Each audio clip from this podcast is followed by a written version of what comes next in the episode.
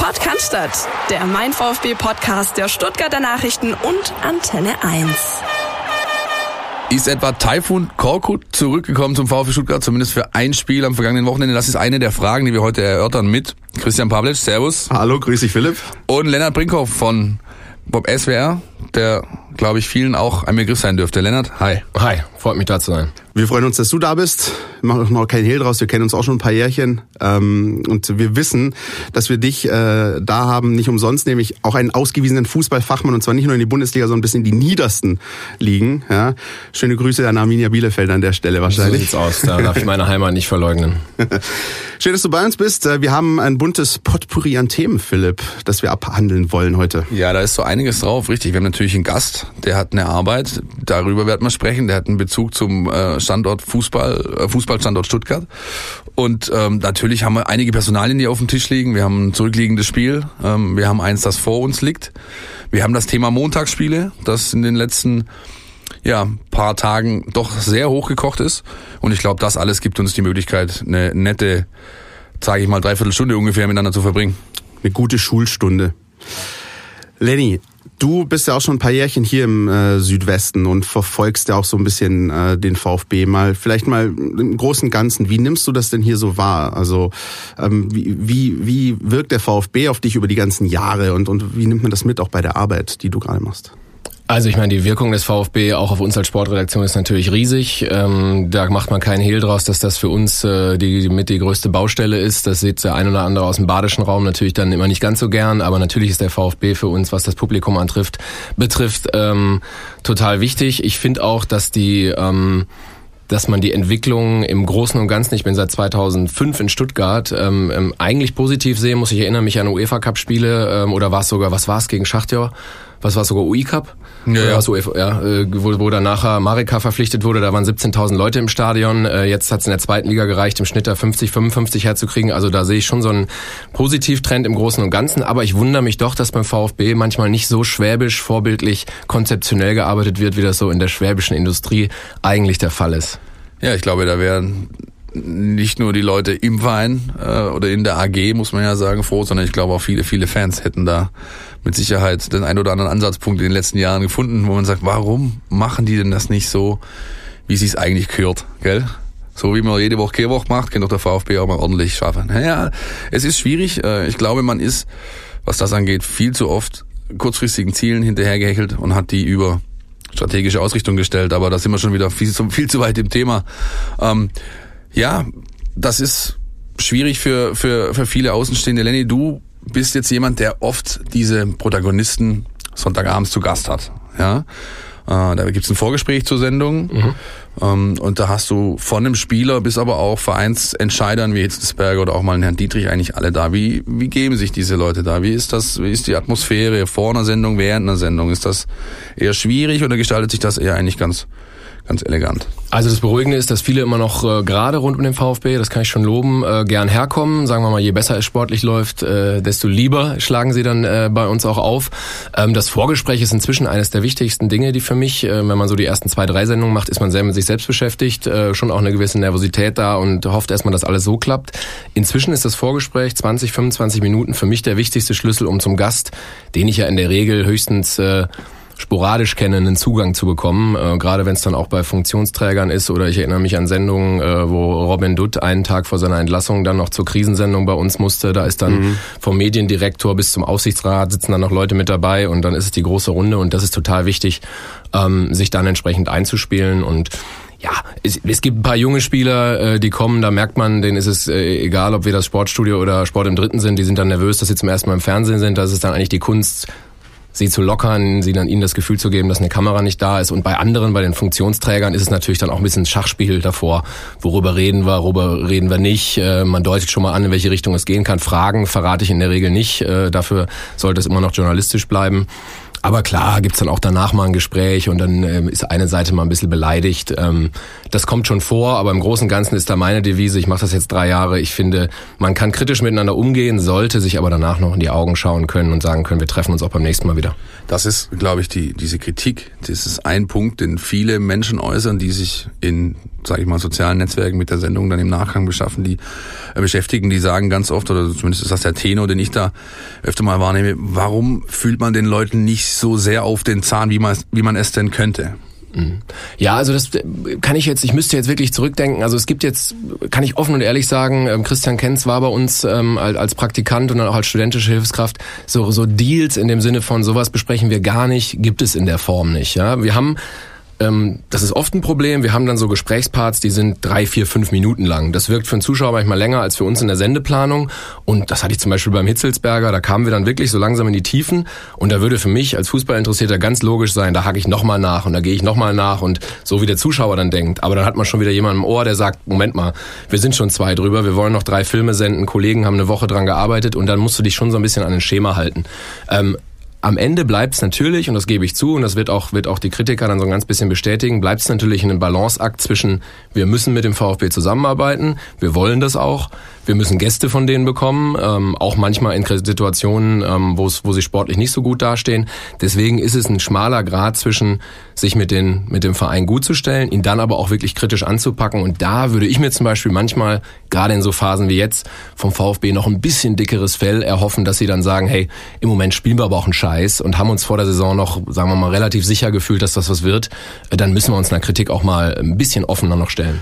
Du bist ja ähm, ein Teil dieser jüngeren Moderatorenriege, sag ich mal. Wir sind da einigermaßen auf einem Level. Das ist also sozusagen die die ältere Generation, die diese Internet- und Social-Media-Geschichten nicht äh, nicht so ganz mitbekommt. Schön, dass wir noch jung sind. Ja, ne? so, dass wir einmal noch sagen dürfen, dass wir jung sind. Wir uns Honig ähm, ums Maul schmieren. Aber man, man, man kennt dich ja auch ähm, zum Beispiel bei der Fußball-Weltmeisterschaft in Russland. Ja, da warst ja. du so ein bisschen dieser Facebook-Live-Mensch.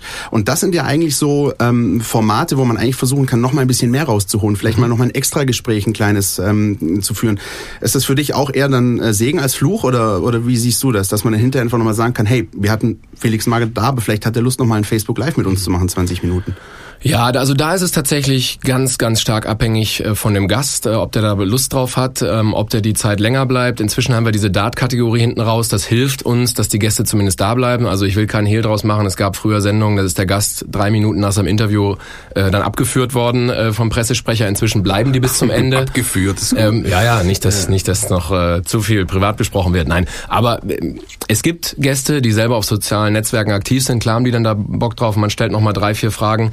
Ist aber eine Sache, die ich selber ähm, dann nicht organisieren würde, weil du hast selber halt schon eine Menge zu tun mit der Moderation. Das ist dann eine Frage von Kreativität. Wie weit ist eine, die Sportschau ist da, sagen wir mal, vom Personal her ein bisschen breiter aufgestellt als jetzt bei uns bei Sport im Dritten oder im SWR-Sport. Da freuen wir uns, wenn dann ein junger Kollege an dem Abend den, den Social-Media-Part abdeckt und der dann zwei, drei Fragen stellt, dann nehmen wir das mal rein. Aber es ist kein festes Element. Gebe aber recht, dass man das eigentlich noch viel mehr bedienen müsste. Du weißt aber aus der Zeit beim SWR, äh, da gehen die Schritte auch langsam voran. Aber peu à peu, wenn ich da kurz reingrätschen kann, also ich merke in eurem Social Media Game in den letzten drei Monaten eine deutliche Entwicklung.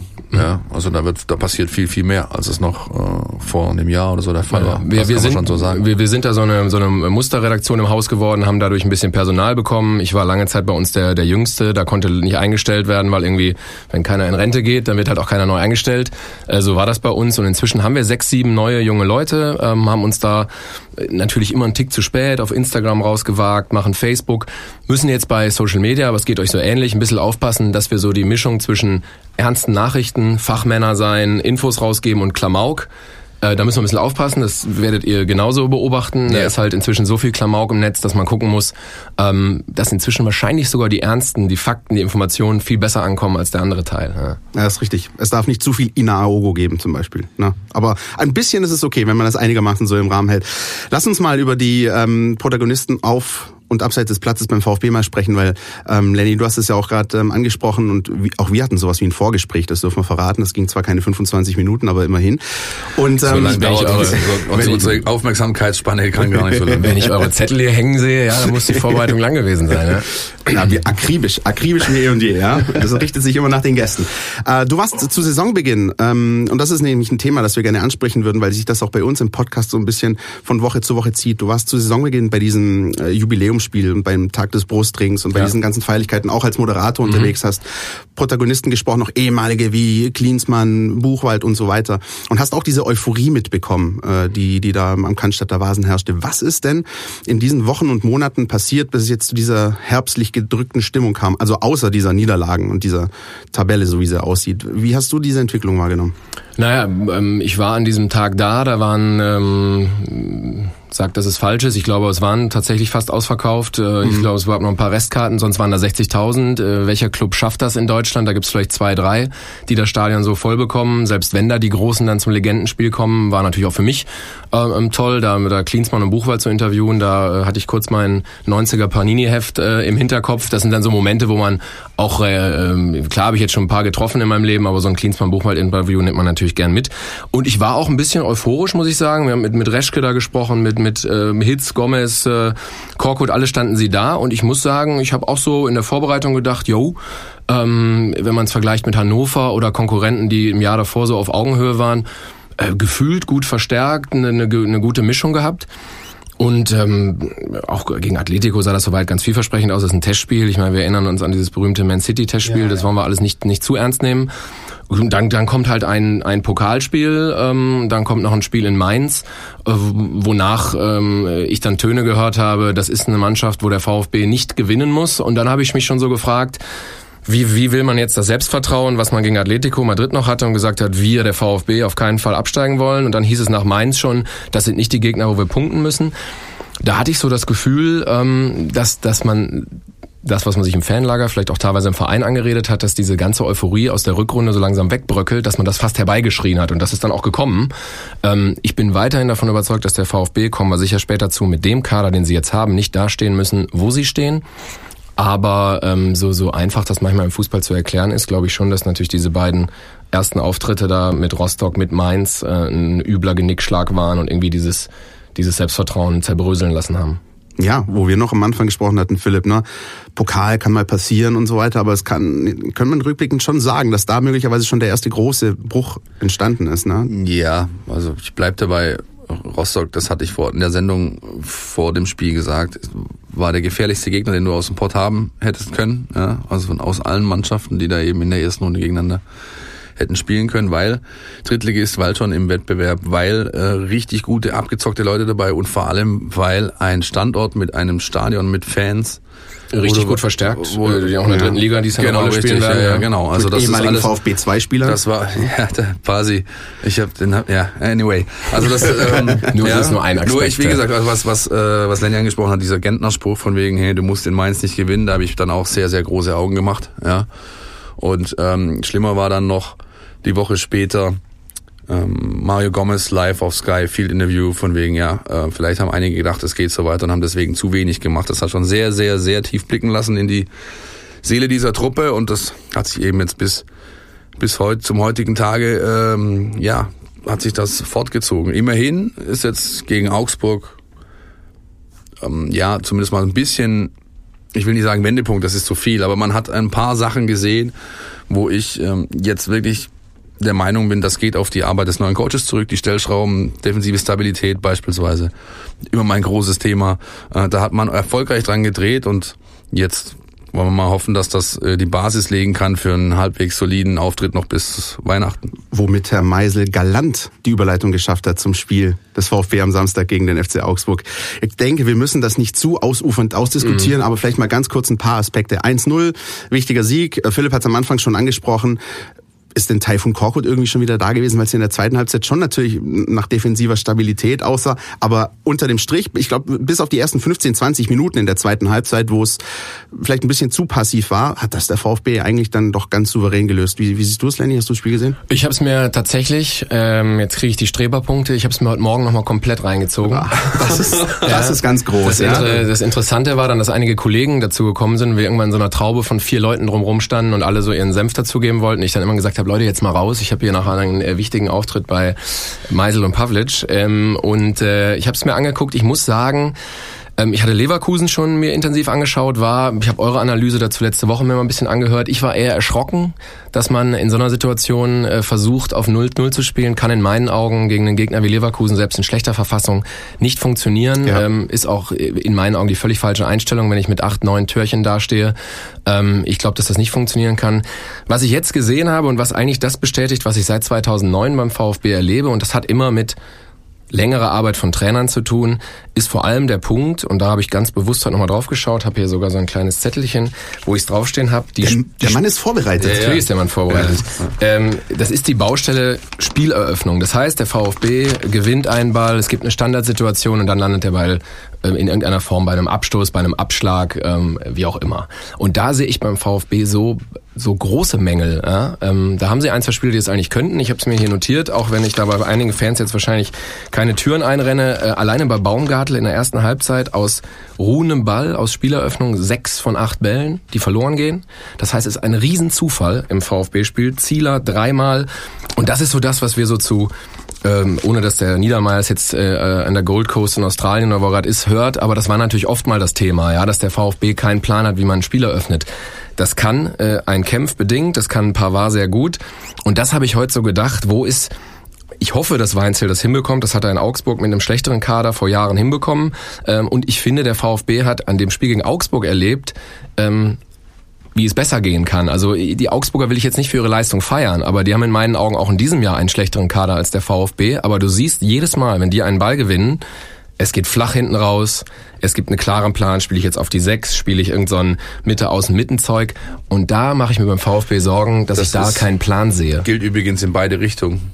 Auch das defensive Umschaltverhalten ist meines Erachtens nicht unbedingt äh, auf dem allerhöchsten Level oder auf dem Level, wo es sein könnte. Wenn du diese Zahlen schon alle vorliegen hast, Lenny, wie erklärst du dir dieses Missverhältnis an Eckbällen zum Beispiel, Standardsituation. Ich glaube, das war zu irgendeinem Moment, war es mal 2 zu 9 zugunsten des FC Augsburg. Und in Leverkusen, das hast du auch angesprochen, ähm, da spielst du auf 0-0, lässt aber gefühlt 20 Ecken zu und aus der einen fällt dann eben das 1-0. Ähm, wie, wie, siehst du das? Wie erklärst äh, du dir das? Gut, die Frage ist, wie entstehen eigene Ecken? Die entstehen dadurch, dass ich es äh, als Außenspieler vor allem in irgendeiner Form schaffe, bis zu einer Grundlinie zu kommen. Ich habe in der ersten Halbzeit keinen VfB-Spieler an der Grundlinie gesehen. In der zweiten Halbzeit einmal Gonzales, der das irgendwie dann unglücklich macht. Ähm, beim Tor hat Beck einmal Tempo aufgenommen über die Seite, kriegt dann auch, weil ein paar Bälle direkt gespielt werden, ob kämpfen und fault oder nicht, ist eine andere Baustelle, ähm, sind sie mal dahin gekommen und aus solchen Situationen entstehen Ecken. Äh, du versuchst ja. einen Ball in die Mitte zu bringen, deswegen ist auch Mario Gomez ähm, bei aller Kritik ähm, momentan natürlich eine arme Sau da vorne, weil es der VfB nicht schafft und das, obwohl sie eigentlich natürlich Spieler haben, die das Tempo mitbringen würden,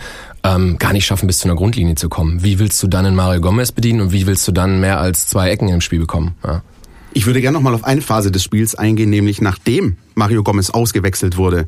Ähm, da das war so eigentlich der Moment, in dem der VfB wieder ein bisschen mutiger wurde, ein bisschen mehr den Weg nach vorne gesucht hat und in meinen Augen, ich weiß nicht, wie ihr beides gesehen habt, auch ein Nicolas Gonzalez ein bisschen befreiter wirkte. Also das war nur so eine subjektive äh, Einschätzung im Stadion, dass ich gemerkt habe, plötzlich, hm, der, der traut sich wieder ein bisschen mehr zu. Da war jetzt keine gewinnbringende Aktion dabei, aber ist da vielleicht möglicherweise was dran, dass es einfach für, für so einen sagen wir mal, Halbstürmer ein bisschen schwierig ist, wenn du einen Gomez noch neben dir stehen hast und dass du vielleicht dich ein bisschen mehr wagst, wenn er, wenn er mal nicht mehr auf dem Platz steht?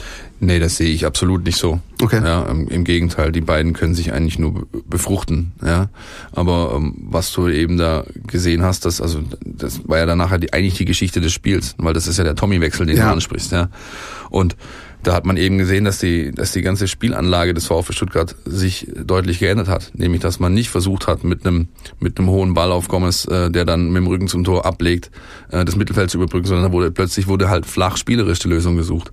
Und das hilft natürlich einem jungen, unerfahrenen Mann wie dem Gonzales, wenn er Bälle in den Fuß bekommt, nicht immer hinterherrennen muss. Und, das muss man auch sagen, ähm, Tommy hat einen riesen Job gemacht. Der kam rein, war sofort mega präsent, zwei, drei richtig gute Aktionen gehabt und ist halt dann jemand, also im Endeffekt, im Basketball hätte man das, ne, würde man das Small Ball nennen, wenn du mit so einer Ausstellung spielst, ja, ohne großen Mann, ohne Center, ohne, sondern, sondern wirklich versuchst über Viele äh, Grüßen äh, den US-Sportexperten, viele Meisel. Danke, Raum, danke, ja. danke, danke, aber äh, also über über. Solange ja. Momentum nicht sagt, bin ich glücklich. Pass, Passsicherheit, Passfolge, ja, da eben versuchen, dich in das Drittel vorzuarbeiten. Das hat im VfB dann in dem, in dem Fall gut getan. Plus, dass natürlich der Gegner auch nochmal versucht hat in der Schlussphase. Jetzt muss ich halt ein bisschen mehr riskieren, mach hinten mehr auf.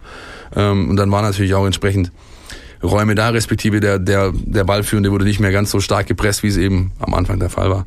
Also insofern würde ich das nicht unbedingt als Also ich, ich verstehe es, wenn der VfB so spielt gegen eine Top Mannschaft, Leverkusen, aber auch nur in Topform. Ich verstehe, wenn sie in Leipzig so spielen würden. Ich verstehe es aber nicht, warum man gegen Augsburg so spielt. Ja, man, ich glaube, dass man sich dann schon ähm, als VfB im Heimspiel auch geben muss. Und ähm, ich sehe so Spieler wie wie, wie Donis González, die sehe ich gar nicht so kritisch, aber ich habe mir da vorhin auf mein Zettelchen aufgeschrieben, ähm, das sind so Spieler, die bräuchten zwei Jahre Christian Streich. Damit will ich nur sagen, das sind Spieler, die können eins nicht ab und das ist, wenn es irgendwie nicht konstant im mhm. Verein läuft. Ja, und solche Leute, denke ich auch im Baumgartel. Das ist ja ein hochveranlagter Spieler, aber der hat in den letzten, der war, haben wir neulich mal eine Sendung gehabt, der hat, glaube ich, in den letzten fünf Jahren hat er elf Trainer gehabt. Äh, wie willst du so einen wirklich weiterentwickeln? Das ist ja einer, der kann, wenn er gut entwickelt wird, vielleicht wäre wär das ein A-Nationalspieler, aber so äh, wird das halt nicht. Und das denke ich bei Donis und auch bei Gonzales, die brauchen einen Trainer und Christian Streich hätte einen Donis am Anfang wahrscheinlich drei, vier Spiele gar nicht spielen lassen und hätte ihm gesagt, dass er dieses Straßenkicker gehen, Kopf nach unten so ein bisschen rauskriegt und ihm dann seine Stärken beigebracht, ihn selbstbewusster gemacht. Und das fehlt mir natürlich, geht aber natürlich auch nicht, wenn du schon wieder einen Trainerwechsel hattest. Richtig. Äh, womit wir wieder bei der Hauptbaustelle landen. Schafft man es dann mal konstant mit solchen Burschen zu arbeiten, weil am Ende sind sie dann Opfer äh, von so einer Vereinspolitik. Ja, ich ja. glaube aber, also weil du, weil du das quasi den Mangel an Eigeninitiative im Spiel ansprichst, ich glaube, das werden wir bis Weihnachten nicht mehr sehen. Äh, weder in den Heimspielen noch in dem Auswärtsspiel. Ich glaube, das geht ihnen wirklich nur darum, möglichst viel zu hamstern, egal wie. Und wenn das wirklich mit so äh, Betonfußball äh, eben nur geht, dann geht's eben nur so. Ja, aber ich glaube nicht, dass da großartig noch eine Entwicklung zu sehen sein wird, bevor man auch dann mal ein Trainingslager zusammen absolviert hat und vielleicht dann ein paar Sachen einüben kann, zu denen jetzt gar keine Zeit ist. Ja, wenn man sich am Cannstatter Vasen umhört, dann, dann ähm, sind so Zahlen im Raum wie ja, 18 Punkte bis Weihnachten wären super, wir nehmen aber auch 15. Äh, Im Moment sind es 11, das ist äh, wenig, aber ich denke, es geht einfach darum, ja, möglichst Punkte zu sammeln, so gut es irgendwie geht. Ja, die, meine, die Hoffnung muss dann sein, dass in diesem Jahr die Bundesliga halt noch einen Tick schlechter, beziehungsweise mit Düsseldorf und Nürnberg zwei Mannschaften ja. da sind, die eigentlich gar nicht hätten aufsteigen dürfen. Ähm, das kann, das kann dem VfB ein bisschen die Karten spielen. Hannover ist relativ schwach.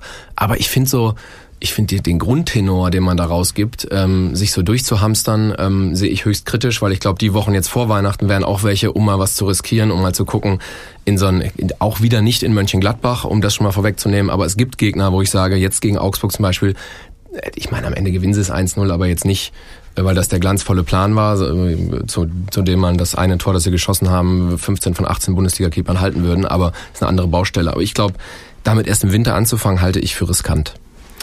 Ja, das ist äh, tatsächlich keine, keine einfache Aufgabe. Es ist ein bisschen ein zweischneidiges Schwert. Wir haben sie ja nicht zu entscheiden oder zu, zu lösen, diese Aufgabe. Ja. Ich, es ist meine subjektive Meinung. Mhm. Kann man natürlich gern anderer sein. Ich glaube nicht, dass man äh, so entwicklerisch daran geht, sondern eher Pragmatismus äh, walten lassen wird. Und das bedeutet für mich irgendwie gucken, wie du es halt machst und im Zweifel darauf verzichten, die Mannschaft ein Stück nach vorne zu bringen. Du bringst sie dann punktemäßig, ja trotzdem irgendwie, also würde, das ist jetzt Hypothese hoch 10, aber wenn man die Punkte holt, wächst Selbstvertrauen, dann bringst du sie ja doch auch so mit diesem destruktiven Ansatz ein bisschen nach vorne. Schwierige Geschichte. Ähm, ich bin ganz froh, dass, dass noch zwei Heimspiele warten gegen Gegner, wo wirklich was auszurichten ist. Schalke ist immer gern gesehener Gast und die Hertha auch. Ich denke, da ist noch was drin. Aber ja, wollen wir doch noch einen Satz zu Herrn Tommy verlieren, oder? Können wir gerne machen. Meinst du, ähm, gerade jetzt mit Blick auf, auf das Spiel, beziehungsweise ein Auswechslung, ähm, das war ein bisschen so eine Geschichte, die dann auch noch Wellen geschlagen hat. Äh, Erik Tommy, wie, wie es gerade angesprochen hast, Philipp eingewechselt worden, für ordentlich Schwung gesorgt und dann kurz vor Ende äh, ausgewechselt worden. Markus Weinziel hat das dann noch schnell begründet. Ist übrigens da auch eigeninitiativ in der Pressekonferenz nach dem Spiel darauf eingegangen. Also er hat gewusst wahrscheinlich, dass da Fragen dazu kommen werden. Das, ja. Hat dann sofort gesagt, es ging darum, ähm, die kopfballstarken Spieler auf den Platz zu lassen, damit nicht irgendwie noch hinten einer äh, reinfällt. Ähm, man hat Erik Tommy natürlich aber schon auf dem Platz angesehen, dass ihn, dass ihn es erstmal mitgenommen hat. Lenny, wie, was, wie, wie sagst du das? Du hast auch mal gekickt. Wie, ja. bist du schon mal ein und dann ausgewechselt worden? Ich, ich kann mich nicht erinnern, dass ich je eingewechselt wurde. ja. nee, tatsächlich. Ich habe relativ, ich habe nichts Besonderes gespielt. Also, wobei doch im letzten Jahr haben wir beim berühmten TuS Jöllenbeck äh, ja. in Bielefeld in der in der berühmten Landesliga Ostwestfalen darum gekickt. Da bin ich schon mal eingewechselt worden, weil wir so einen türkischen Überstürmer hatten, der alles geknipst hat. Da war ich nur Einwechselspieler. Bin aber nie wieder ausgewechselt worden dann. Aber ich glaube, das ist, wenn also wenn Mannschaftsgefüge stimmt, wenn das Verhältnis zwischen Trainer und Spielern stimmt, wenn das okay ist, wenn Markus Weinziel zum Tommy beispielsweise jetzt einen guten Zugang hat, sehe ich das nicht, sehe ich das nicht besonders kritisch. Dann ist das ja. natürlich ein herrliches Thema, wo wir hier, wo, wo ihr, äh, wo die sozialen Netzwerke dann hochkochen. Ähm, Ich glaube aber, wenn er das taktisch begründen kann, das hat er versucht, äh, beziehungsweise durch, durch körperliche ähm, Eigenschaften, kann man das machen. Er ist erfahren genug, dass er weiß, dass er damit ein Fass aufmacht. Wenn sie Tabellendritter sind und alles läuft, ähm, dann klatscht er ab und beide umarmen sich und es war halt eine taktische Auswechslung. Jetzt brennt's beim VfB noch an allen Ecken und Enden und dann gibt's halt Ärger und es wird ihm dann immer mal wieder auf die Füße fallen, wenn es jetzt schlecht läuft. Ich glaube aber, und dazu gehört dann ein gutes Mannschaftsgefüge und das würde jetzt bei anderen Vereinen, wo es gut harmoniert in der Mannschaft mit Trainer und Mannschaft, wird das kein großes Thema sein. Da, da seid ihr wahrscheinlich sogar mit dem mit dem täglichen Bezug zum VfB äh, noch einen Tick näher dran. Äh, da müsste ich jetzt mal drei Trainingseinheiten mir nochmal angucken und man müsste wirklich ganz genau hinschielen. Die Zeit habe ich leider gar nicht so oft. Guck mal, jetzt kommt nämlich die Überleitung von Herrn Brinkhoff. Ja. ja einfach mal so. Ich, ich kann den Zettel von hier lesen. Trainingsbetrieb, ja. Trainingsbetrieb. Ähm, also, wir haben uns das angeschaut. Es gab ein öffentliches Training. Ähm, da, ist, da ist, wenn du, wenn du mich fragst, äh, nicht mehr viel äh, übrig geblieben. Also keine Bad Vibes oder so. Das war, das war alles okay. Äh, was man beobachten konnte auf rein personaler Ebene ist, dass ähm, Anastasios Donis äh, ein bisschen reduzierter trainiert hat. Auch Holger Bartstuber wieder dabei, war auch ein bisschen reduziert. Pablo Maffeo und Daniel Didavi waren gar nicht dabei. Also die hat man mal komplett außen vor gelassen. Die werden auch ähm, vermutlich kein Thema sein. Ähm, man hört so ein bisschen raus, Daniel Didavi ist ja so die, die Neverending Story, aber der möchte vielleicht eher dann für die wichtigen Heimspiele, also gerade angesprochen, Philipp Hertha, Schalke, da ein bisschen eingesetzt werden. Möglicherweise ist Gladbach da nicht so das richtige Pflaster. Bei Anastasios Donis ist natürlich die Geschichte. Ne? Die Hoffnung war groß. Er hat dann tatsächlich auch zugeschlagen, hat sich nach einer Halbzeit auswechseln lassen. Ich glaube, wie seht ihr das? Ich könnte gerne dazu sagen, ich finde das sehr klug, wie sie das machen ähm, beim VfB momentan. Ihn nicht zu verheizen, wie man so schön sagt, sondern wirklich hier peu à peu aufzubauen und die Spiele entscheidet er trotzdem irgendwie, wenn er dann dabei wenn, ist. Wenn, wenn, sie, wenn sie jetzt in der zweiten Halbzeit noch einen Ausgleich gekriegt hätten und 2-1 verloren hätten, würden wir auch das wahrscheinlich anders bewerten. Aber Sehr es klingt richtig. nach einer gewissen Vernunft. Ich meine, wenn wir das Beispiel die Davi nehmen, äh, der ja nun nicht nur in, in den letzten zwei, drei Jahren, sondern im Anfang seiner Karriere verheizt worden ist, auch in Stuttgart, ähm, lohnt es sich natürlich einen anderen Spieler, der ein bisschen Überraschungsmoment hat und den hat Donis noch, äh, aber trotzdem ist natürlich die Davi in keiner Form zu ersetzen. Klingt das klingt das alles ganz vernünftig. Also wenn er soll ja sogar selber gefordert haben irgendwie, äh, wenn ich genau. das richtig gelesen habe. Nach dem Tor. Äh, dass er dass er runter will, dann ist das okay. Dann kann man am Ende jetzt sagen Strich drunter, alles gut und äh, man hat einen äh, kreativen Mann oder zumindest einen, der Überraschungen äh, hat ähm, und wie gesagt, wenn der noch einen kleinen Feinschliff kriegt, dann glaube ich wird wird man beim VfB noch viel Spaß mit dem haben. Aber den braucht er auf jeden Fall noch. Eine andere Personalie, die zumindest im Netz hohe Wellen schlägt, ist die von Holger Bartstuber. Und ähm, ihm widmen wir diese Woche mal unser Außennetz. Alles, was euch im Netz beschäftigt. Ja, und zwar einfach aus dem Grund, weil man fast so ein bisschen Angst haben könnte, dass die, die, die Fans fast äh, sich fragen, was soll er denn machen, wenn der wieder fit wird, weil die Abwehrreihe, ja, mehr recht als schlecht funktioniert hat. Zumindest äh, stand die Null gegen den FC Augsburg. Und ähm, bei unserer Facebook-Seite Mein VfB, da gab es dann noch einige Kommentare und interessante Diskussionen zu dieser Personalie Holger Bartstuber. Und da können wir auch ein bisschen wieder dieses Social-Media-Ding mhm. aufmachen, Lenny. Ich lese mal ein bisschen ähm, ja, beispielhaft vor, was sich da so ein bisschen getan hat. Ähm, es gibt natürlich die, die rein sportlichen Kommentare. Äh, Wolfgang Meidrich sagt, im Moment sehe ich angesichts der aktuellen Dreierreihe keinen Bedarf, äh, auf Holger Bartstuber zu setzen. Und ähm, äh, das Ähnliches äh, ähm, sagt dann auch Harald Schneider, der sagt, seine Leistung ist nicht mehr die wie früher. Wir haben jetzt bessere Innenverteidiger. Pavard, Baumgartel kämpft, das funktioniert. Er muss sich hinten anstellen. Und dann gibt's natürlich auch so ein bisschen die äh, Kommentare, die ich jetzt nicht vorlesen möchte, aber die dann auch so ein bisschen in die beleidigende Ecke gehen. Und wo dann aber so ein bisschen so ein Selbstreinigungsprozess auch eintritt und dann äh, am Ende dessen ähm, der Kommentar von Monika Bettcher steht, die sagt, auch wenn er bis jetzt seine Leistung noch nicht gebracht hat, aber was manche Fans hier ablassen, ist unter aller Sau.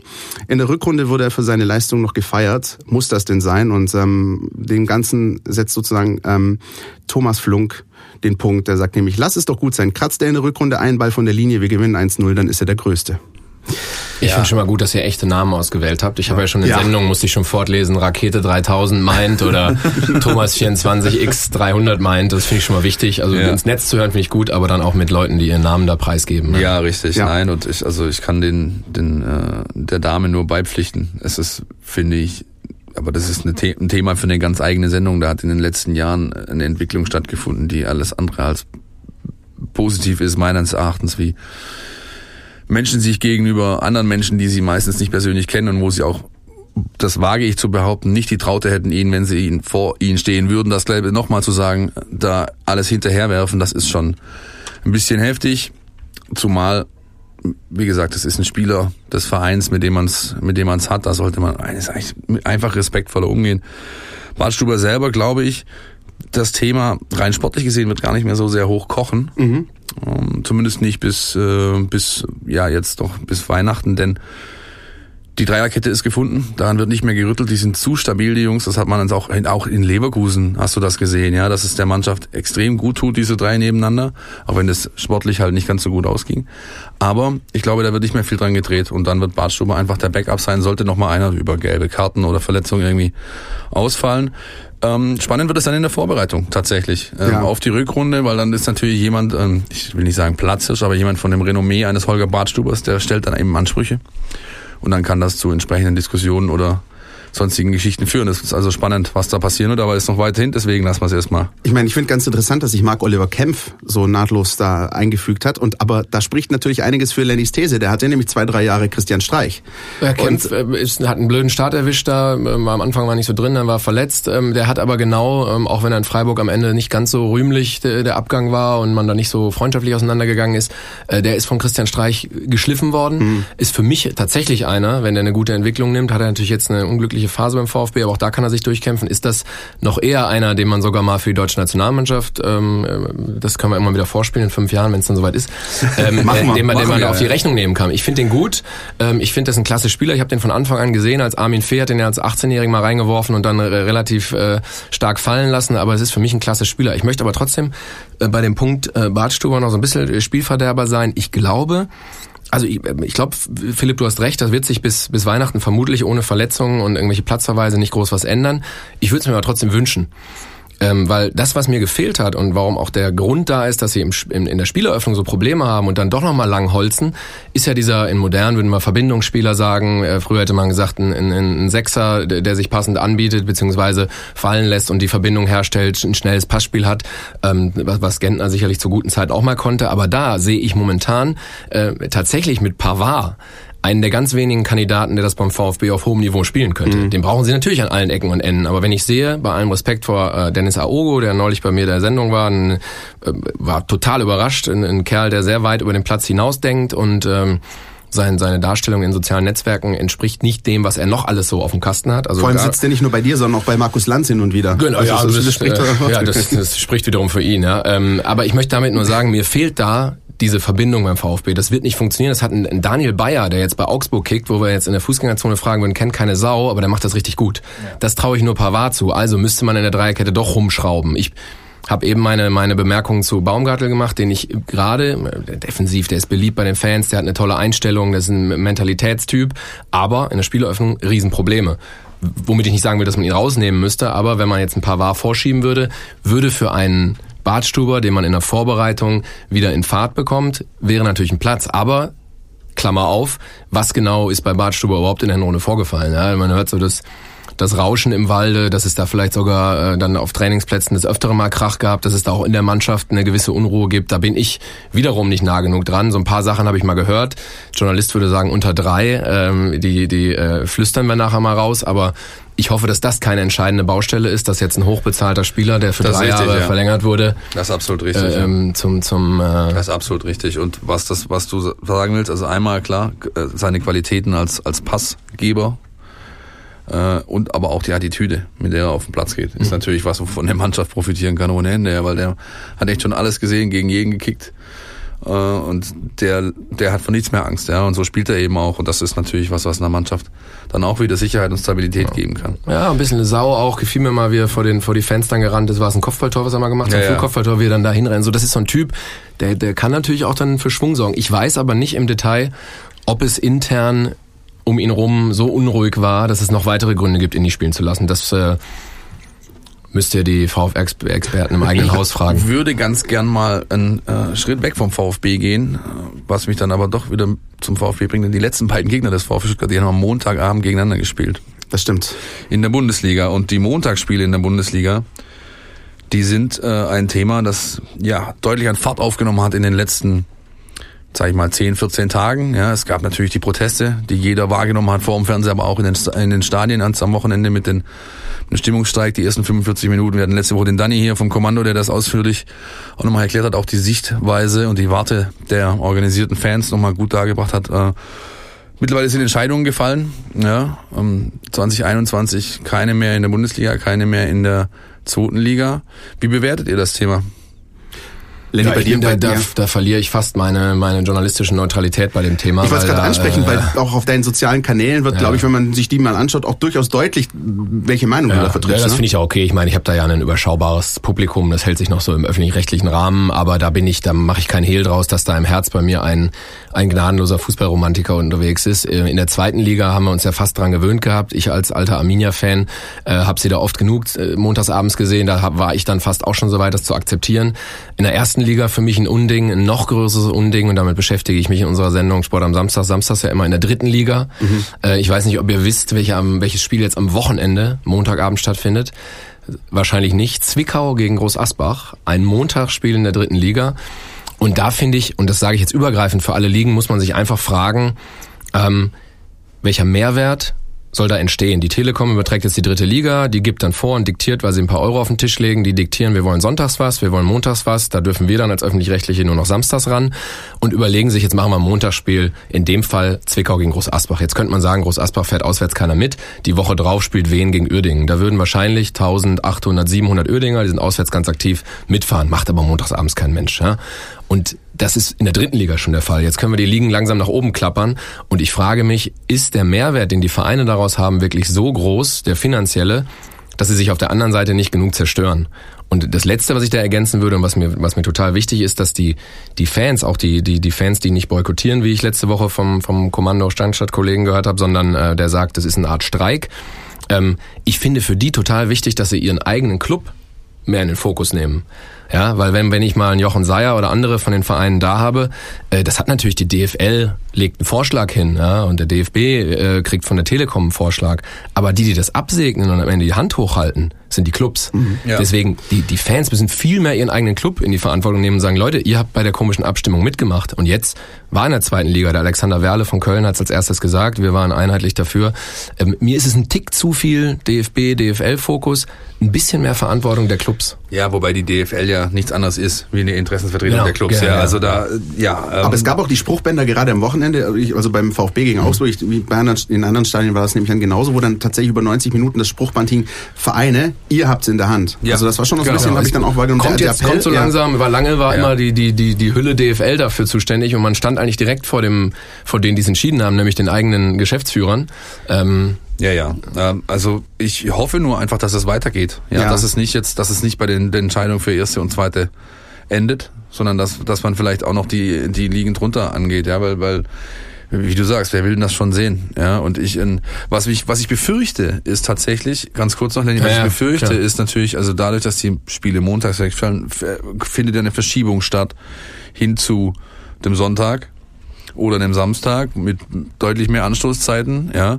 Und da wäre mir persönlich ist ein Anliegen, dass man versucht, das echt samstags irgendwie zu regeln. Ja, ohne dass ich jetzt mir einen großartigen Gedanken drüber mache. Das ist meine naive Vorstellung, weil ich einfach hoffe, dass der Sonntagmittag, der sowieso schon genug in Beschlag genommen wurde die letzten Jahre, eben äh, für die da ist, die wirklich noch ihre Knochen hinhalten auf äh, den Plätzen wie der Landesliga Ostwestfalen oder sonst wo. Ja, das ist ein bisschen, das ist die Gefahr, die damit äh, einhergeht, logisch. Ja, der DFB-Präsident Grindel hat sich, glaube ich, auch schon etwas positioniert in diese Richtung. Mal schauen, was da passiert. Weil die, die ersten Gerüchte natürlich genau in die andere Richtung laufen, dass äh, jetzt nach außen den Fans das Bonbon hingehalten wird, der Montag ist weg, sie aber eigentlich versuchen, am Sonntag eine neue Zeit, die dann wieder asientauglich oder sonst was ist, genau, äh, ja. unterzubringen. Ja. Und das ist natürlich, das ist für den, der um 11 Uhr die dritte, um 13 Uhr die zweite und um 15 Uhr die erste Mannschaft beim Amateurclub gucken will, natürlich immer noch ein Killer. Ja. Ähm, aber ich vermute, mein größter Traum würde euch ähnlich gehen, dass wir jetzt wieder ein Spiel mehr 15.30 samstags haben.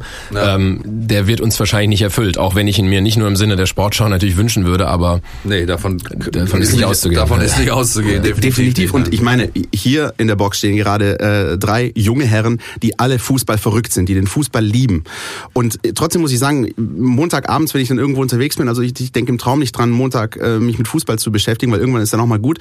Wenn du dann aber einfach deine App aufmachst und die Livescores dir anschaust, dann schüttelst du doch nur mit dem Kopf, wenn du siehst, was für Kicks da stattfinden. Also, also wirklich, dann Bochum-Regensburg in der zweiten Liga Liga und Aalen Rostock in der dritten Liga. Und du denkst dir so, ja klar, okay, wenn ich jetzt natürlich Fan dieses Vereins bin, ist es so. Aber ansonsten Nee, ist es dann auch für mich zu das richtig viel. gesagt, das ist doch, also man muss sich doch mal ganz genau die Frage des Mehrwerts, des eigentlichen Mehrwerts stellen, die ist nicht gegeben. Ja. ja und ähm, deswegen ja, kann man denk, nur hoffen, denk an diesen Freiburg-Mainz, Mainz-Freiburg-Kick, wo übrigens damals die Fans protestiert haben und ein, ein eigenes Spiel organisiert haben. Ja. Es hieß immer, Europapokalteilnehmer sollen entlastet werden. Und dann denkt sich tatsächlich eine DFL bei der Fernsehansetzung mit Sky zusammen, denken die sich, es fällt keinem auf, wenn dann mal Mainz gegen Freiburg spielt, wo natürlich die Europapokalentlastung bei 0,00 ist. Ja. ja. Und dann war passenderweise dann noch dieser Videobeweis äh, Hammer mit dabei. Nach das war ein schön, Halbzeitpfiff, genau, nach Halbzeit- Halbzeitpfiff. Das ja. war ein schönes Ding. Aber was, was bei mir da hängen bleibt und worüber wir wirklich eine eigene Sendung machen können und worüber ihr letzte Woche hier schon ein bisschen gesprochen habt, ist halt am Ende die Frage, für wen findet die Nummer statt? Also für Ja. wen gibt's Drittliga-Fußball, für wen gibt's Zweitliga- und Erstliga-Fußball?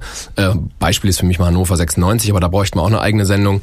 Ist das am Ende mein romantischer Ansatz, so Weltkulturerbe-Verein in Deutschland erhalten? Da stehen 50.000 Leute, die kaufen sich Trikot, Dauerkarte, geben ihr Geld aus, auch wenn sie keins haben.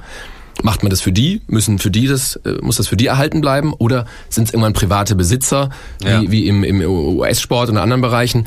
Und da bin ich mir nicht sicher. Ähm, ich, ich weiß, in welche Richtung es läuft. Aber die Frage ist, ob das in irgendeiner Form nachhaltig ist. Und ich glaube nicht. Nee, da sind wir alle einer Meinung. Je- Jetzt darf ich aber mal, ne? Zumindest nicht am Montag, sondern am Sonntagabend ja. spielt der VfB bei Borussia Mönchengladbach. Lasst uns noch ein bisschen hier, der Kollege krümmt sich hier schon. Ja, der war wirklich schlecht, ne? Ja, komm. tut mir leid, ja. Da musst du ja einen Teppich lupfen für die Nummer. Ey. Lass uns über das Spiel sprechen. durchpasst. Borussia Ja. Mönchengladbach gegen den VfB. Ähm, ich will einfach nicht von irgendwelchen Bonusspielen und so sprechen. In der jetzigen tabellarischen Situation ist das absolut undenkbar. Und trotzdem, ähm, ich habe mir auch ein bisschen so, ich habe mir auch was ausgedruckt, ja, und da steht die Heimtabelle in der Fußball-Bundesliga und da äh, ist aufge aufgelistet, dass Borussia Mönchengladbach bisher in dieser Saison sechs Heimspiele hatte und von diesen sechs Heimspielen haben sie sechs gewonnen. Was außer der, dem Gesetz der Serie spricht für den VfB am Sonntag? Also ich habe mir Gladbach ähm, in letzter Zeit genau angeschaut. Ich bin kein großer Fan eigentlich von Dieter Hecking gewesen und seine Art Fußball, ja, ja. seine Ja. Art Fußball zu spielen. Das war für mich immer so ein bisschen verschnarcht. Allerdings muss ich jetzt sagen, der hat sich auf seine Art und Weise weiterentwickelt und was sie in Gladbach gemacht haben, sie hätten den im letzten Jahr vor anderthalb Jahren hätten sie den rausschmeißen können, haben sich da dem Trend und Max Eberl in dem Fall nicht gebeugt und haben gesagt, wir arbeiten jetzt weiter. Liebe Spieler, ihr habt kein Alibi, wir werfen den Trainer nicht, ihr müsst euch mitentwickeln, mitverändern. Ja, und deswegen hat Gladbach in meinen Augen keine Mannschaft übrigens, mit der sie unter die besten vier kommen. Ich habe vorhin nochmal drauf geschaut, ich glaube nicht, würde ich jetzt eine Wette mit euch eingehen, die kommen nicht unter die Top vier, werden aber Fünfter, Sechster vielleicht und die Chance, die ich für den VfB bei der ganzen Geschichte sehe, ist, dass der beste Innenverteidiger mit Ginter jetzt eine längere Zeit fehlt. Der spielt eine überragende Saison, wie ich finde. Nicht nur, weil ich ihn beim Kicker-Manager wiederholt verpflichtet habe. ähm, und glaube, dass da mit Janschke, der jetzt ein relativ schlechtes Spiel auch gegen, gegen Leipzig gemacht hat, dass da er in der Offensive in der Offensivflucht eine Chance da wäre. Wenn man in Mönchengladbach versucht auf Null zu spielen, auf 0 zu 0, dann geht es in einem von zehn Fällen 0-0 aus, in anderen Fällen verlieren sie 0-1, 0-2, irgendwann 0-3. Ich glaube, ähm, da müsste man mal ein bisschen Risiko gehen. Torverhältnis ist eh schon im Arsch. So, sehe ich genauso. Ich finde, der größte Fehler, den Markus Weinziel machen kann, ist, die Leverkusen-Taktik anzuwenden. Sondern ich sehe es genauso wie Lenny. Auf nach vorne und dann im Zweifel verlierst du 4-2, aber, aber den Versuch musst du wagen. Philipp? Ich kann ja jetzt nicht umfallen. Ja. Ja, klar, muss es durchziehen. Ja, bis ich kann jetzt nicht umfallen. Bis ja. Weihnachten Ähm, konservativ. Ich glaube nicht, dass da was, genau, ich glaube nicht, dass da was dran ändert. Ich glaube, er geht weiterhin die Sache konservativ an. Ich glaube auch, dass ihm das Personal, das er dafür bräuchte, tatsächlich eine offensive Variante zu fehlen, fehlen wird. Stichwort Maffeo beispielsweise. Ähm, insofern, ja, ich kann natürlich äh, euch beiden Fußballromantikern, wenn ich euch hier in die Augen schaue, dann sehe ich natürlich, was ist ja logisch. Man will natürlich, man will Spektakel. Ja. Ich glaube, das wirst du von Mönchengladbach sehen am Sonntag vom VfB Stuttgart nicht. Ganz grundsätzlich möchte ich nochmal wiederholen ähm, äh, oder nochmal auf darauf eingehen, was was Lenny gesagt hat. Das ist tatsächlich was, wo viele, viele VfB-Fans neidisch sein sollten, nämlich die Entwicklung von Borussia Mönchengladbach in den letzten fünf, sechs, zehn Jahren. Unter Herrn Eberl, unter Herrn Favre schon. Und dann eben jetzt, und das sage ich, ich habe schon hunderttausend, ich kann es gar nicht mehr zählen, wie oft ich das schon gesagt habe. Ähm, eine Entwicklung, die fußt immer auf Konstanz. Konstanz vor allem auf Entscheiderposition. Und das ist eben genau der Punkt. Du ziehst das durch mit diesem, das ist, das ist ja ein Typ, der hat eine Ausstrahlung wie ein Toastbrot, der Hacking, ja. Und du ziehst das durch und ähm, ähm, kriegst was dafür. weil du der wir Mannschaft wollen, wir wollen hoffen, dass er die diesmalige Ausgabe von eurem Podcast sich nicht anhört. Ja, aber es ist doch so. Ausnahmsweise. Ja. Und ich, ich gehe sogar noch einen Schritt weiter als Lenny, der hat sich nicht nur neu erfunden, äh, der hat sich nur komplett neu erfunden, nicht nur ein bisschen weiterentwickelt. Der Typ hat sich komplett neu erfunden, weil er ist von seinem, von seinem doch etwas starren, spröden Ansatz des Fußballspielens völlig weg, lässt diese Rasseltruppe da, der, der Fohlenherde sozusagen, ein Stück weit einfach in ihrer Kreativität freien Lauf und kriegt natürlich die Belohnung dafür. Und wer diese Entwicklung beobachtet, na, das ging ja los mit Eberl, Favre, damals Relegation gegen den VfL Bochum, Ja. gerade noch so gerettet, dann zwischendrin mal Champions League, dann aber auch mal so Ja. Null-Saisons gehabt. Letztes Jahr gab es mal ein bisschen sowas, Ja, hat's ein bisschen aber da- rumort, aber die da- machen konstant Da weiter. gehört einfach dazu, dass die Herren Entscheider so viel Traute haben zu sagen, nein, wir gehen diesen Weg, auch wenn er schwer ist, auch wenn er eine Delle mit sich bringt. Ja, und ziehen das durch mit diesem Herrn, weil wir wirklich an das glauben, was wir selbst entschieden haben, was wir hier impl zu implementieren versuchen. Und da- genau das fehlt beim VfB Stuttgart seit Jahr und Tag. Ja, dass genau. man Und ich genau meine- diese, diese Traute hat, das durchzuziehen. Hat man mal einen Mönchengladbach-Präsident in irgendeinem Doppelpass sitzen sehen? Ähm, wo, was ich damit sagen will, da hat man sich klar auf eine Person festgelegt. Diese Person ist verantwortlich. Max Eberl, die haben eine gigantische Entwicklung im Jugendbereich, eine Menge Geld da reingesteckt aus ihren Transfers, die sie gemacht haben. Haben jetzt, natürlich hatten sie dann mal einen Trainerwechsel, aber es sind in einem Zeitraum, wo der VfB sieben hat, haben die zwei ähm, und, und verlassen sich darauf. Und das wäre natürlich, es ist alles hätte, wenn und aber und Spekulatius, wie du letzte Woche hier erwähnt hast, von dem du dieses Jahr hoffentlich noch nicht zu viel gegessen hast. ja. Weihnachtszeit. Geht so. Gut, ist, ist ein Radio. Ähm, dass sie, dass sie im Prinzip sich darauf verlassen haben und beim VfB äh, hätte man natürlich, ähm, hätte wenn und aber, hätte man natürlich bei einem Wolf sagen müssen, das ist unser Mann, mit dem arbeiten wir, es gibt Rückschläge, es gibt aber für keinen Spieler ein Alibi. Man sagt am Anfang der Saison, genau wie in Freiburg und bei anderen Clubs, dieser Trainer ist auch am Ende noch unser Trainer. Wer mitgeht, geht mit, wer nicht mitgeht, fällt als Spieler raus. Aber wenn diese Einstellung nicht da ist, dann wird natürlich eine Mannschaft, gerade mit einem jungen Trainer wie Wolf, immer die Möglichkeit haben, den dann irgendwann rauszukriegen. Und wenn, wenn man diese, diesen Teufelskreis nicht durchbricht, dann werden wir hier in fünf Jahren zusammenstehen und dann wieder über die nächsten drei Trainer nach Weinziel, so viel Erfolg ich ihm auch wünsche, äh, weiterreden. Ja. So ist es. Dem ist nichts hinzuzufügen, außer vielleicht der Frage, wer ersetzt Santi Akasiba, rein sportlich gesehen, denn der fällt mit der fünften gelben Karte aus am Sonntag. Richtig. Na, Vorschläge, die Herren? Ich habe ja mein, ich habe ja mein, äh, meine Umstellung äh, hier vorhin schon präsentiert und gesagt, dass ich im äh, defensiven Mittelfeld beim VfB irgendeinen Spieler sehen möchte, der in der Lage ist, den Innenverteidigern oder der dem Torwart zu helfen, Spielaufbau zu machen. Das also wäre Bartstuber auf die sechs? Nee, dann Pavard. Aber dann muss man den hinten rausnehmen. Und das ist natürlich gegen Gladbach äh, Harakiri. Da bin ich jetzt tatsächlich, ich lasse mich von dir jetzt schon hier ein, einsulzen in, die, in diese Konservativschiene. Ich glaube auch nicht, dass das machen wird. Aber wenn ich Trainer wäre, würde ich Pavard auf die Sechs setzen, weil er momentan der einzige Spieler da ist. Ähm, dann von mir aus mit, mit Aogo daneben. Das wäre die kompakte Variante. Aber du brauchst einen, der auf engem Raum einen Ball annehmen kann, weiterspielen kann.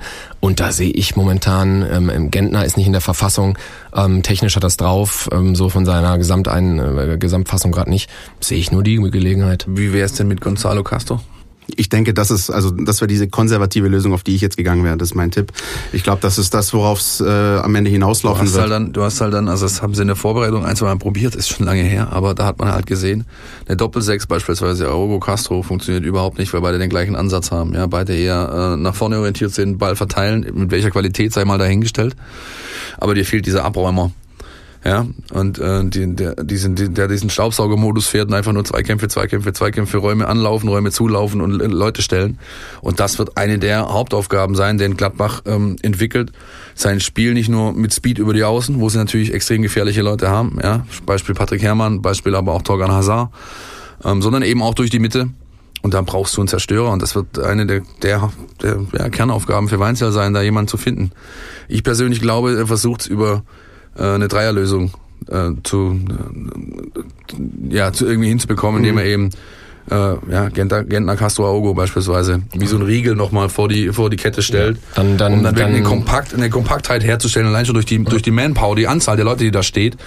Dann ja, hilft wirklich nur das 0-0. Also ja, wenn das so kommt, was ich für realistisch halte. Ich glaube aber, äh, der Ansatz muss sein, Toni Janschke äh, aus dem Nichts reingeworfen, kein Ja. schneller Spieler, Ja. wackelig gewesen gegen Leipzig. Ähm, klar, da läuft ein Werner über den Platz. Ähm, dann hat man den Lang hinten bei Gladbach, der jetzt viel gelobt wird, weil er sich offensiv gut einschaltet. Für mich aber auch Kategorie etwas unbeweglicher, steifer Typ und da hat der VfB natürlich Leute. Ich würde die versuchen unter Druck zu setzen. Fand ich gegen Augsburg. Ich habe ja heute Morgen mir das Ding angeguckt, die ersten drei, vier Minuten. Da war mal sowas, wo ich, weil alle hatten über das Spiel intensiv genörgelt. Ich kannte nur Zusammenfassungen, guck mir die ersten fünf Minuten an und dachte, guter Ansatz. Dann schnarchte das natürlich so kolossal weg. aber Ja, ja. versuch das doch mal gegen einen Gegner wie Gladbach. Ich meine, ob du am Ende 1-0 oder 4-0 Wäre- verlierst, ist mir da Rille. Es wäre, zum, es wäre zumindest überraschend. Endlich mal eine Überraschend Fußballweisheit. Und, und, und äh, was ist mir Rille? Ist eine Fußballweisheit? Oder? Nee. Nein. Mit, mit Ob- 4-0 ob- statt 1-0. Ja, also, ja, das ist- das ist- nee, ja. man, man sagt doch lieber viermal 1-0 verlieren als, Als einmal äh, einmal 4-0. 4-0 ist einmal Ja, 4-0. Scheiß genau. drauf. Wir werden, wir, werden, wir werden nächste Woche drüber reden. Wir verraten auch zum allerersten Mal, seit es diese Aufnahme gibt, dass, äh, den Gast für nächste Woche.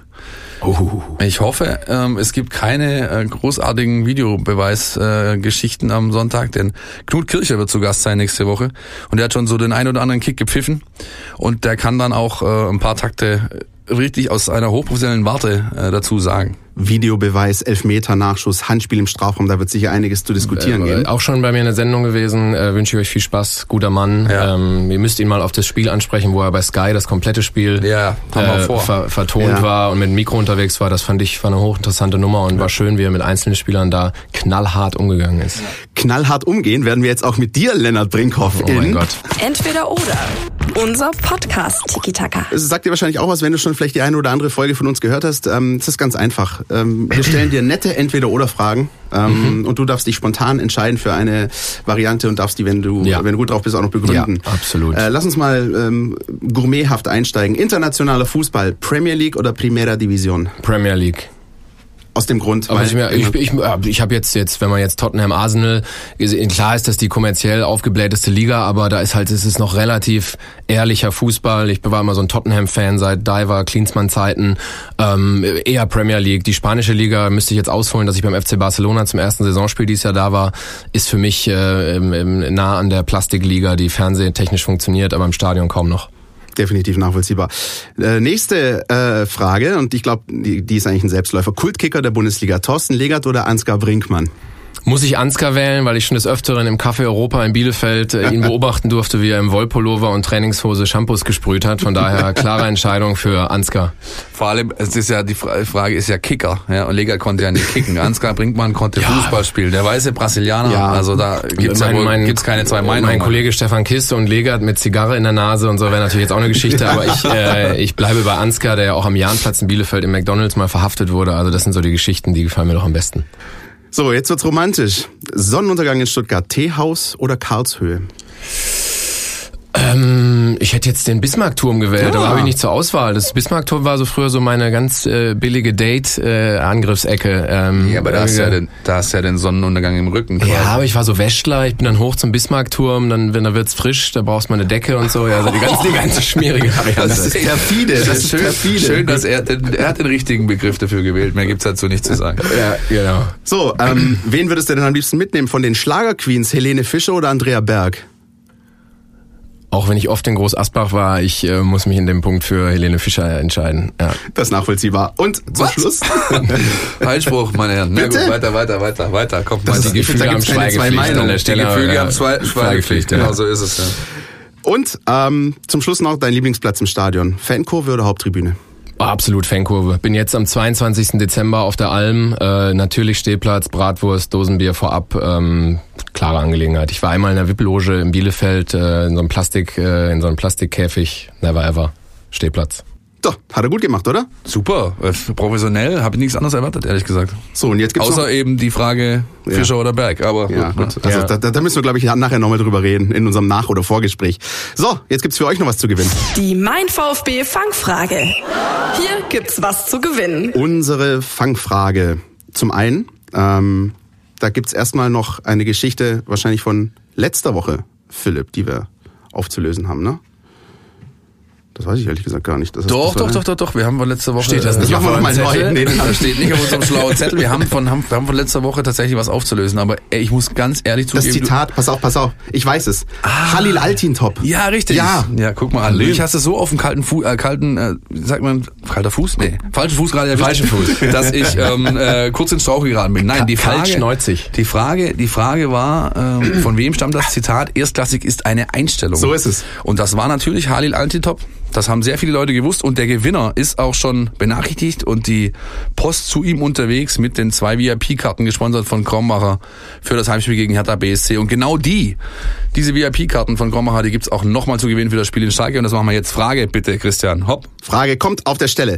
Es geht natürlich um das Bundesligaspiel VfB Stuttgart gegen Borussia Mönchengladbach. Äh, ich weiß, dass Lenny wahrscheinlich die Antwort weiß, deswegen sag jetzt ja nichts. Ja? Mhm. Die Frage ähm, befasst sich mit dem Spiel VfB gegen Gladbach im September 2010. Da feierte der VfB mit den höchsten Bundesligasieg seiner Geschichte, nämlich 7-0 unter Christian Groß zu Hause. Das war ein Fußballfest sondergleichen und ein Spieler hat die ersten beiden Tore vorbereitet. Das war ein, ein großer Spieler, kann ich sagen. Also Ne? Zumindest ein großer Name. Es ist dem VfB so halb in Erinnerung. Jedenfalls, wir wollen tatsächlich von euch wissen, wer in diesem Spiel 7-0 gegen Borussia Mönchengladbach im September 2010 die ersten beiden Tore vorbereitet hat. Lenny guckt so ein bisschen nachdenklich. Ja. Wie immer natürlich mit äh, einer E-Mail an info at Name, Adresse, Telefonnummer bis nächste Woche Dienstag 14 Uhr. Gewinner benachrichtigt und kann dann kurz vor Weihnachten nochmal eine richtig schöne Zeit im Neckarstadion, Entschuldigung, in der Mercedes-Benz Arena natürlich. verbringen äh, mit kann einer Begleitung, mit einem Plus 1 und sich im Spielerfrauenbereich auf der Tribüne mit Ina Ogo eben äh, dabei filmen, wie man rückwärts einparkt, äh, betteln oder sonst was. Ich wünsche schon mal viel Vergnügen damit und sage an dieser Stelle echt mal herzlichen Dank für eine lustige Sendung, Männer. War gut. Hat mir Spaß ja, gemacht, oder? Jederzeit. Wir hätten viel zu besprechen noch, aber Fußballfreaks unter sich. Ja, wir hätten noch, also ganz ehrlich, wir könnten auch noch drei Stunden hier rumstehen und Ja, reden, sicher, oder? aber wir will das hören. das will keiner mehr hören. Ja, Tat. vielen, vielen Dank, äh, Lenny. Jederzeit wieder Kein gerne. Ding. Hat äh, großen Spaß gemacht und ja, wir schauen mal, was der VfB fabriziert am Sonntag in Gladbach. Und schauen natürlich Sport im Dritten, nicht wahr? Unbedingt. Wen hast du denn zu Gast? Christoph Daum, den werdet ihr als äh, äh, ältere Sportfreunde natürlich noch kennen und freue mich sehr auf eine kleine Analyse zum VfB mit Christoph Daum. Ich glaube, das wird auch sehr, sehr spannend. Großartig. Ist er noch in, mit dieser Opernsängerin Ja, aus der Frau Gegend Kamm, von, sogar von, seine äh, Managerin. Äh, die ist eine, aus äh, Metterzimmern bei Bietigheim-Bissingen. So ist. Und mit der haben wir sind wir im Kontakt und äh, Ah, ja. besprechen alles für Sonntag 21.45 SWR. Es wird großartig. Vorher natürlich die Leute. Sonntagsspiele, wahrscheinlich wie immer. Na, wir beginnen ja inzwischen mit Sport im Dritten davor, dann Sonntagsspiel und dann kommt Christoph Daum, aber ihr werdet das alle sehen. Das heißt, gesehen wird's bei euch, gesprochen darüber wird dann nochmal bei uns nächste Woche. Wiederhören.